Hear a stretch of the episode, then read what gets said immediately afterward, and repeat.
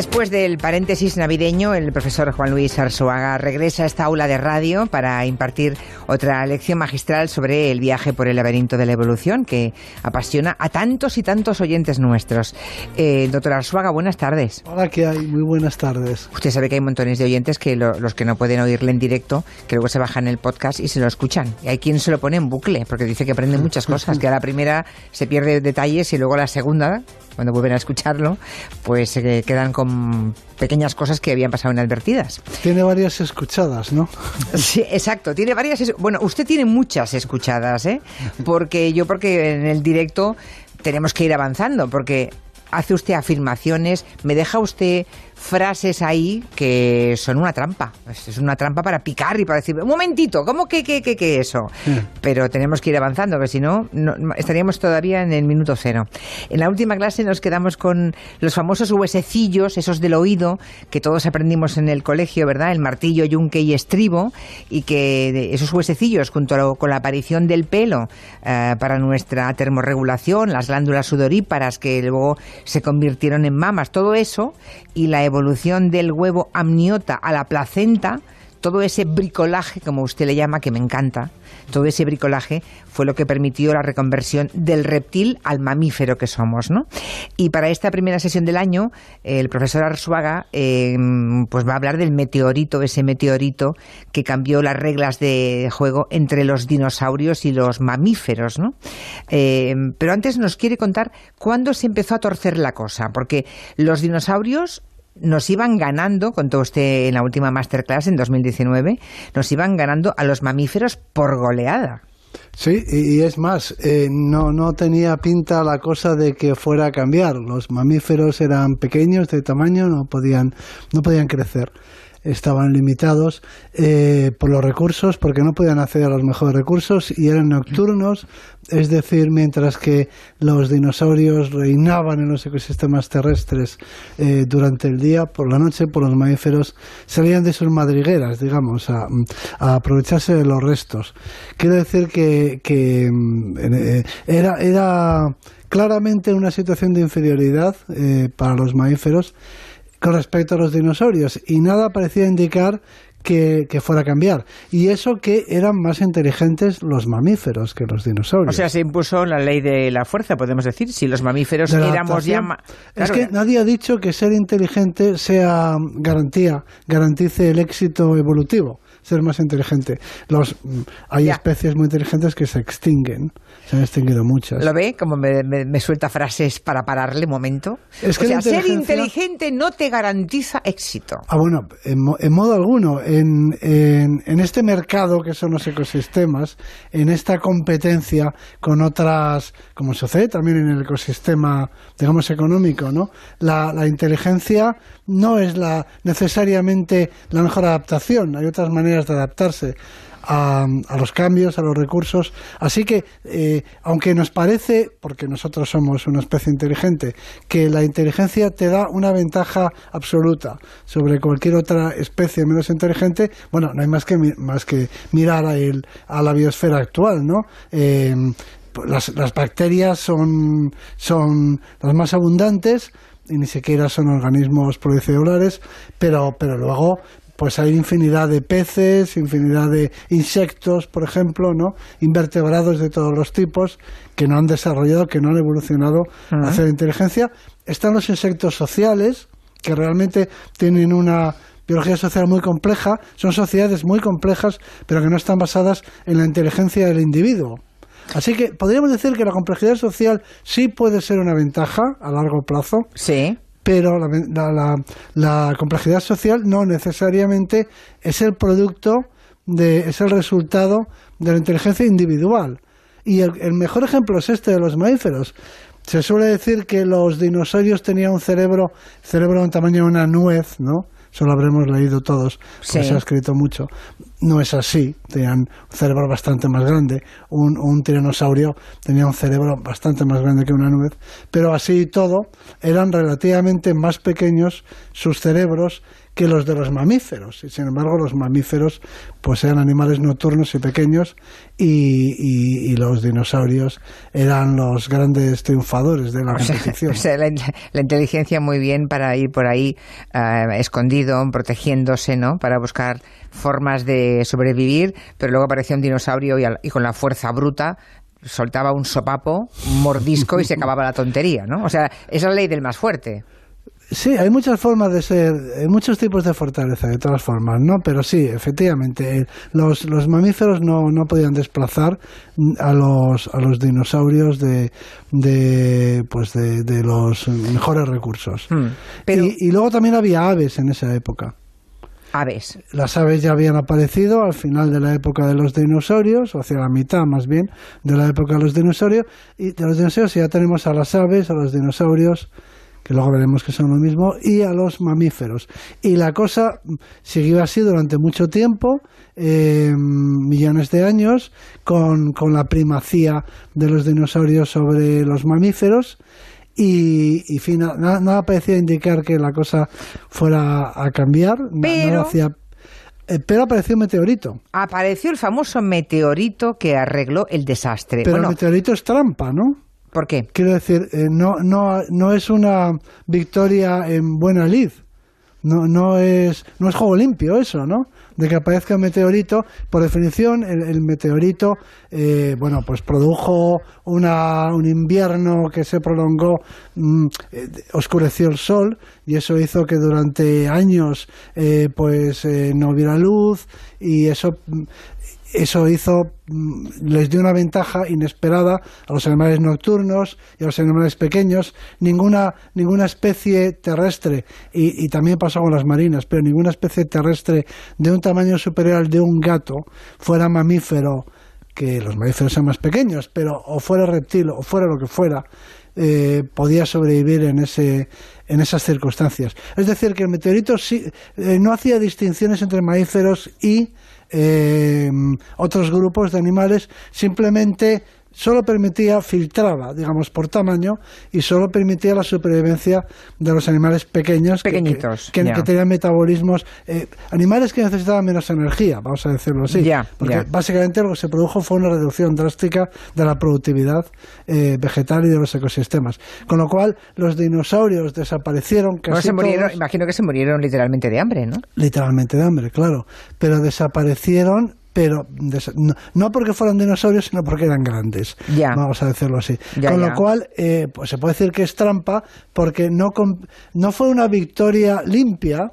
Eh, por parte de los mamíferos. Los mamíferos no derrotaron a los dinosaurios siendo mejores o, o, compitiendo con ellos directamente, sino que se vieron beneficiados por un cambio en las reglas de juego que les favoreció a ellos inesperadamente, pero es un factor no biológico. El meteorito es, un cuerpo celeste, el meteorito. O sea, que sin meteorito a saber qué hubiera ocurrido, vamos. Esa es la pregunta, esa es la gran pregunta. ¿Qué habría pasado si no se hubiera producido eh, el impacto del meteorito? Y aquí hay eh, una teoría que dice que de todas formas habrían ganado los mamíferos. Pero de nuevo, no porque los mamíferos fueran superiores, sino porque el planeta, millones de años después del meteorito, el planeta se enfrió, eh, se hizo más frío, cambió el clima. Y para, eh, en, una, en unas para unas temperaturas bajas, unas temperaturas no tropicales, vamos a decirlo así, los mamíferos que eran capaces de regular su temperatura corporal tenían ventaja. O sea, de nuevo hay un factor ambiental que les habría favorecido a los mamíferos. Con lo cual hay quien dice que en realidad el meteorito lo único que hizo fue adelantar el final inevitable de los dinosaurios. Pero claro, yo digo inevitable si se produjera, sabemos que se, que se tenía o que se iba a producir ese cambio de, en, el, en la temperatura del planeta. Es decir, los dinosaurios eran superiores y esta es la gran lección de esta historia, y es que en la naturaleza nadie es mejor que nadie, depende de las circunstancias. Es decir, en determinadas circunstancias, algunas, eh, algunos diseños biológicos superan a otros, pero si las circunstancias cambian, o sea, no, no hay un, eh, no hay una superioridad absoluta, no hay, no hay un diseño que sea mejor absolutamente en todo, en cualquier circunstancia, ni siquiera la inteligencia nos hace mejores siempre y, por definición. En, en, un planeta cálido, eh, en el que la temperatura corporal, el mantenimiento de una temperatura corporal constante no fuera un problema grave, eh, los dinosaurios seguramente tenían ventaja. Pero como el clima cambió, cambió por razones también que están fuera de la historia, que, tienen que ver con otros factores que no son... La biología, claro. Que no son la biología. Es decir, eh, los dinosaurios eran superiores mientras se mantuvieran las, condiciones ambientales. Si, eh, si, un meteorito enfriaba el planeta, producía una noche o un invierno prolongado y, hacía que los ecosistemas, que, que, que, la productividad vegetal pues eh, se redujera a nada o casi nada, eh, pues entonces, claro, perdían la partida. O si se enfriase el planeta, porque los dinosaurios vivían en latitudes que hoy en día son árticas.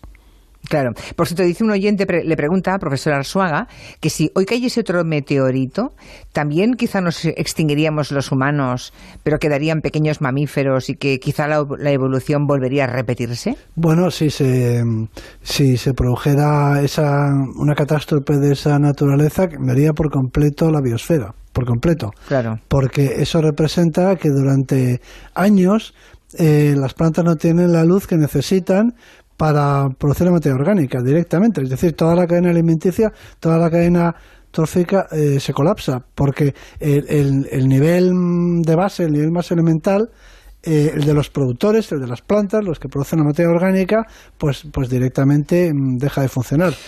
Y eso produce un colapso general en los ecosistemas. Y nosotros estamos en la cúspide de, esa pirámide trófica. Me imagino, por tanto, doctor Arzuaga, que cuando cae el meteorito debió de producirse una batalla feroz por los alimentos, ¿no? En toda la, en toda la Tierra, en todo el planeta. Sí, pero una batalla breve, porque realmente no había muchos... Lo que, lo que quedaron fueron los elementos que ya en, la tierra y en los mares, ¿eh? porque esto vale lo mismo para la cadena alimenticia, la cadena trófica terrestre como la marina.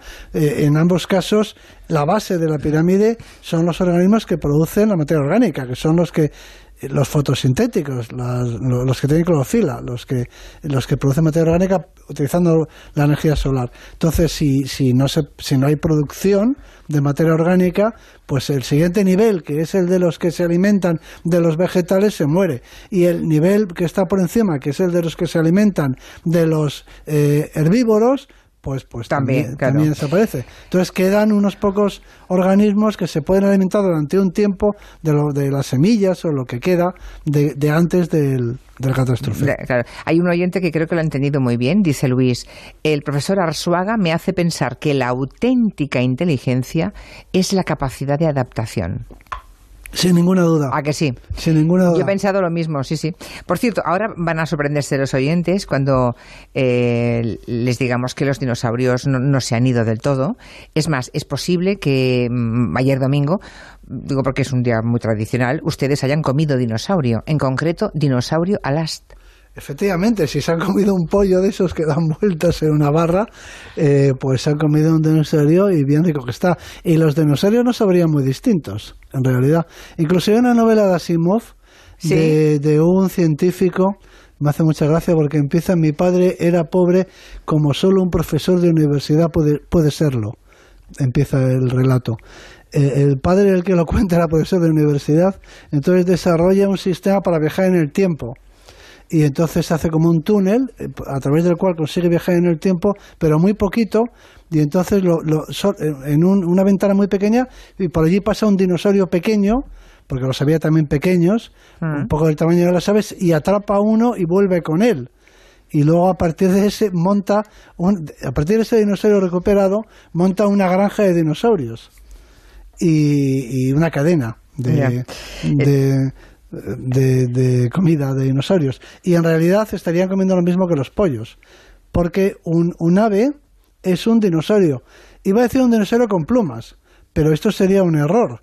Porque los dinosaurios tenían plumas. ¿Ah, los sí? dinosaurios. Pero no hay ninguna prueba, claro, porque eso es materia no, no, orgánica. claro, que- sí, sí, sí, pruebas. ¿Hay pruebas? Ah. Claro, claro que hay pruebas, porque quedan, para empezar, de las primeras aves tenemos las impresiones de sus plumas, la- que, que en, en determinadas circunstancias muy favorables quedan esas impresiones. De hecho, los propios tiranosaurios tendrían plumas, seguramente eh, en, quizá no de adultos, pero probablemente de, en- de jóvenes, y hay otros dinosaurios más cercanos a los a las aves que tenían plumas. Es decir, el tener plumas ya no sirve para reconocer a un ave en paleontología, hace falta otras características más, porque hay todo un grupo de dinosaurios emplumados Ajá. y seguramente, y además seguramente esas plumas se desarrollaron y viene a cuento de lo que hemos comentado antes, la aparición de las plumas no tenga, no tenga que ver con el vuelo, sino con aquello para lo que los humanos usamos las plumas hoy en día, que es para darnos calor, ¿no? Claro. Para mantenernos calientes. Es decir, que el uso de las plumas que hacemos en nuestros plumíferos, en, en nuestras prendas que tienen Sí, plumas sí, como sí, aislante, eh, pues quizá esa sea la, el, el origen de las plumas, ¿no? Y a partir de ahí luego ya fueron utilizadas en el vuelo. Pero quizá, probablemente en un primer momento eran simplemente, estaban al servicio de, de- del mantenimiento de la temperatura corporal. Y, y bueno, y las aves, esto es un descubrimiento relativamente reciente, las aves son los dinosaurios que quedaron. Y quedaron porque eran pequeñas, lo que hemos dicho antes. Ya. Quedaron Eh, los mamíferos y las aves. Me estaba acordando, eh, profesor Arzuaga. Bueno, y los reptiles, quiero decir, que quedaron Sí. los cocodrilos, por ejemplo, y las tortugas. Eso no se extinguieron. Estaba yo pensando que cuando, em, cuando estuve en, en La Rioja, en aquella zona, en la ruta de los dinosaurios que hay en La Rioja, Sí. eh, recuerdo que el guía, que era de Enciso, que es la población en la Sí, que sí, están las huellas impresionantes ¿eh? De aquellos dinosaurios, y me contaba eh, el guía, que, que era un- una persona del pueblo que se había especializado en ser guía y que sabía muchísimo y además contaba vivencias de su infancia, me contaba que cuando él era pequeñito, cuando era un niño, eh, cuando iban a esa zona en la que había esas pisadas brutales, ¿no? De esos restos de la vida de los dinosaurios en la zona de La Rioja, mm, mm, se conocía públicamente, popularmente, como la zona de las gallinas gigantes. Ah, pues. eh, pues Le llamaban las gallinas gigantes. Bueno, claro, porque las ese- el- huellas el son las tipo de de una huella, gallina. el tipo Sí, de huella, el sí, tipo de sí, huellas sí, como una claro, gallina claro. gigante. Y su madre le decía, "Va- vámonos a la zona de las gallinas gigantes. No, antes de que Pues se, se estudiara y supieran que, bueno, aquellos son Tampoco restos. Pues no iban tan, de- no iban tan descaminados. no, ¿qué va? ¿Qué va? Sí, pero las aves, las aves eh, es un grupo de organismos, es un grupo de animales que mantienen la temperatura corporal. O sea, en la actualidad, eh, entre los vertebrados, mantienen la temperatura corporal dos líneas evolutivas distintas. Una, la de los dinosaurios supervivientes, las aves, que mantienen constante su temperatura corporal. Y la otra, la de los mamíferos. No somos los únicos en eso. Ah, Una pregunta. La, la evolución, por tanto, es imprevisible, ¿no? no o sea, no. mm, Lo Ese que ha es pasado. el gran debate, ¿no? Ya, Es- esa es es la cuestión de fondo. Esa es la cuestión de fondo. Hay, eh, yo, ah, bueno, hay, es como la economía, ¿no? Eh, es, es un problema general de las ciencias históricas, pero también lo podemos aplicar a la economía. Eh, la, la economía es previsible, lo, lo que va a ocurrir, el futuro, se puede predecir, se puede prever, o, o es totalmente, o, o depende de la aparición de factores aleatorios que lo cambian, meteoritos, vamos a decirlo así. Sí. Hay en el mundo de la economía y se puede aplicar a la historia, a la historia de las civilizaciones también, ¿eh? Podríamos aplicarlo a la historia social o también a la historia de la vida, a la paleontología. Hay un autor que a mí me gusta mucho que se llama Taleb, que un economista, un matemático, que mm, defiende la teoría de lo que él llama los cisnes negros, que empieza a ponerse de moda incluso ya en la terminología de, los economistas. Y la teoría viene a decir que, que las cosas son estables en general, la economía es estable, las culturas, las civilizaciones son estables, los egipcios pues no cambiaron apenas en miles de años, en fin, la, la, las sociedades, los sistemas en general tienden a ser estables hasta que de cuando en cuando aparece lo que él llama un cisne negro. Esta es la hipótesis de los cisnes negros. Sí. Cisne negros es un factor nuevo eh, eh, eh, que nadie había podido adelantar, que, que era imprevisible, un factor pequeño, pero que, que produce un cambio global, un cambio general. En- Es decir, que la historia, cualquier historia, la historia de la economía, la historia de las civilizaciones, la historia de la vida, se, se estaría, la estructura de la historia estaría formada de largos periodos de estabilidad que eh, em, son seguidos por una crisis producida por la aparición de un nuevo jugador, digamos un nuevo elemento, un cisne negro, un cisne negro porque los cisnes son blancos, ¿no? Pero a veces aparece un cisne negro y ese cisne negro desencadena eh, un una crisis general y de esa crisis general sale un, un mundo nuevo. Sale algo completamente distinto, ¿no? Interesantísima la teoría. eso se puede aplicar bueno, pues se puede aplicar a cualquier cultura, por ejemplo, a los mayas, a los aztecas, a los, no sé, incluso a la economía capitalista, a lo que uno quiera. Eh, las cosas parecen muy estables hasta que cae el muro de Berlín, por ejemplo, ¿no?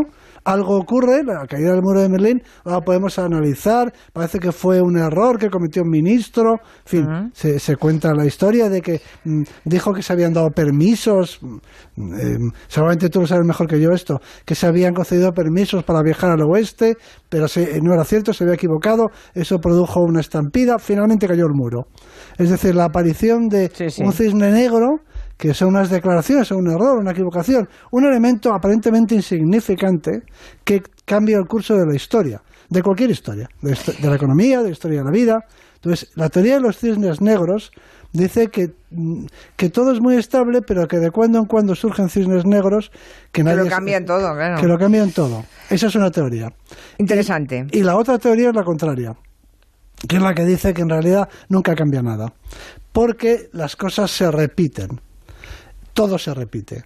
Eh, por ejemplo, eh, en el caso de la biología, eh, se pone lo que se conoce en biología como convergencias. seguramente muchos oyentes conocen, han oído hablar del lobo marsupial.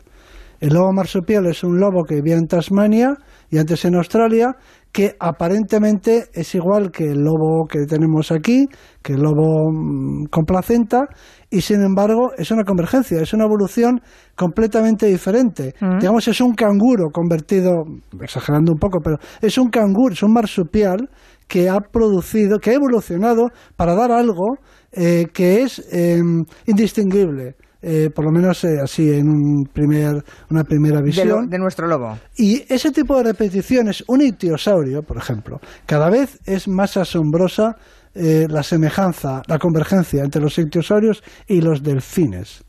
sin más lejos. Los delfines son mamíferos y tienen placenta.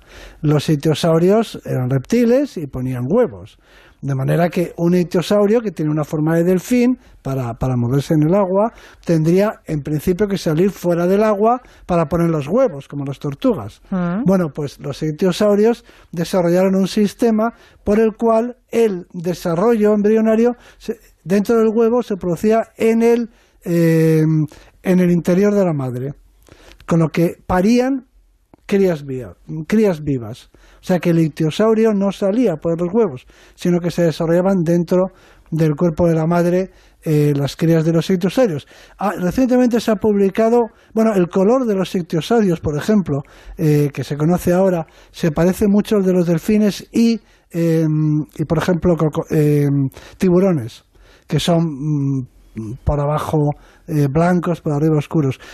hay, un, hay un tejido aislante de grasa que se ha podido saber que se encuentra en los animales que viven hoy en día en, en, en, mares fríos, desarrolla un tipo de, de, de tejido subcutáneo eh, que funciona como un aislante, que tiene un tipo concreto de sustancias. Bueno, pues esas también se, eh, desarrollaron en los sitios. Es decir, que los sitios en muchísimas cosas ah. son iguales. El, el modelo, el diseño del itiosaurio eh, después de que se extinguieran los ictiosaurios con el meteorito, eh, en realidad los ictiosaurios se, extinguieron antes del meteorito. Pero bueno, ese modelo se ha vuelto a repetir eh, a grandes rasgos. y, como este ejemplo, y como mm. estos ejemplos, podríamos poner infinitos ejemplos. o, sea, que, sería un poco... Mm, la otra versión. Exacto. Estaríamos entre el cisne negro, o sea, el elemento que aparece y lo cambia todo, o el gatopardismo. Bueno, sí, claro. O sea, que todo para cambie no- para eh, seguir igual. Eso mismo. Entonces, lo que hay que ver es en la historia, en cualquier historia. Claro, porque lo que- eh, hay una cosa que no cambia y es, digamos, la, la naturaleza de la materia viviente, las propiedades de la vida. Eso no puede cambiar. Igual que no puede cambiar la naturaleza humana. Por eso mm, podrán sucederse las civilizaciones y cambiar. Pero hay algo que es intrínseco al ser humano, que eso mm, siempre está ahí presente, ¿no? Entonces, la economía, la historia en general y la historia de la vida en particular se debate entre estos dos polos. Eh, en un extremo tenemos los partidarios del cisne negro, los que dicen que todo es imprevisible porque puede cambiar en cualquier momento por la aparición de un elemento nuevo con el que nadie contaba. Y los que dicen, en el otro extremo, Sí, sí, que al sí. final todo se acaba repitiendo y que aunque venga un meteorito y acabe con, con, con, bueno, pues con todos los mamíferos, De- volverán a surgir otros animales que en, en lo esencial. De hecho, la historia, sí, sí, de, de hecho, la historia, a, a la historia le ocurre lo mismo, ¿no? Claro. Cuando ahora vemos cómo va el siglo XXI y comparamos con algunos momentos, hitos del siglo XX, decimos, pero si estamos repitiendo exactamente lo mismo. Y parecía que nos habíamos conjurado para que nunca más volviéramos, parecía que aquello nunca más podía ocurrir, ¿no? Pues este es el, el- el gran debate de las ciencias históricas, Ya, porque ya. afecta a la sustancia misma de lo que es la, la estructura de la historia. Sí, sí. O sea, la historia de qué está hecha, la materia de la historia de qué está hecha, eh, qué es lo que, eh, en la historia, qué es lo que predominan, los cisnes negros o, las repeticiones. ¿Cuál de las dos cosas? Si, si, si predominan los cisnes negros, eh, la historia es totalmente aleatoria, cualquier cosa es posible.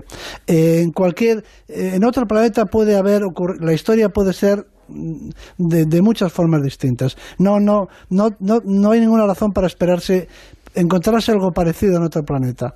Porque el curso que ha seguido la historia de la vida en el nuestro es el resultado de múltiples factores completamente aleatorios. Sin embargo, si uno defiende la teoría de las repeticiones, de que todo se repite, porque es Puede haber ocurrido en otros lugares. cuando vayamos a otro sitio que nos encontraremos, lo mismo. Lo mismo, Esa- claro. A grandes rasgos lo habrá, podrá haber algunas diferencias. ¿Y usted en qué sector se coloca, profesor Arzuaga? Ah, esa- bueno, yo prefiero seguir discutiendo esto porque Vale. luego tendremos que llegar algún día, algún día nos preguntaremos si, si la, la aparición de un ser humano en este o en cualquier otro planeta, si volviera a empezar la historia en el nuestro Sí. o en otros planetas en los que empezó hace 4.000 eh, millones de años, si necesariamente habrá aparecido o no algo parecido a nosotros. O dicho de otro modo, si desapareciese la especie humana, los chimpancés u otro animal evolucionaría para producir algo parecido a nosotros. Ese es, ese es digamos, el gran debate y el gran misterio de cualquier ciencia histórica. Ya, pero, la- pero vale lo mismo también para, para no sé, para la, eh, para la economía o para la, no sé, para, para la agricultura o para, Para todo. o para la escritura. Ahí estamos. Vamos a regalarle un libro de profesor Arzuaga a todos los ministros que hoy han estrenado su cargo. Porque yo creo que si leen su sabiduría, lo van a aplicar, lo pueden aplicar perfectamente también a la gestión política. Hay lecciones, hay lecciones, sí, sí, Sí. hay lecciones en la biología. Seguro. Las lecciones de la biología y de la sabiduría del profesor Arzuaga. Hasta la semana que viene, profesor. Es un placer escucharle. Hasta la semana que viene. Noticias son las 5.